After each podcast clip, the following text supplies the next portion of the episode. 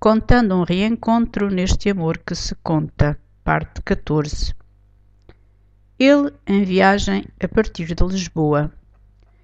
Ele nem pensou em jantar.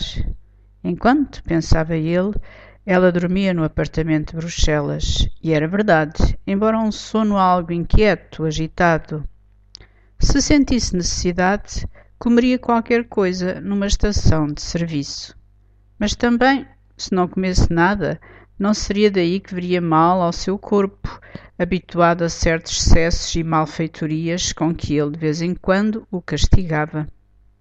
Meteu alguma roupa e os artigos mínimos de higiene num saco, no saco com que saíra de casa na véspera como se fosse para o aeroporto, escolheu um conjunto de CDs para companheiros de viagem, daqueles que já tinham feito com ele umas viagens parecidas com aquela parecidas, mas bem diferentes. Um Aznavour, o Brel, claro, e com la chanson de vieux amants, claro, o Moustaki, que ele achava um bom companheiro de viagem, dois ou três portugueses, três ou quatro clássicos com o Mozart e o Mahler como imprescindíveis. Ah, também o Pacte Siandian, com o 20 anos de estar juntos, mas esse seria para ouvirem os dois já em Bruxelas.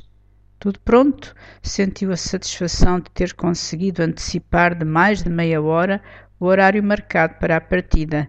Era bom, prevendo e prevenindo algum eventual contratempo. E arrancou.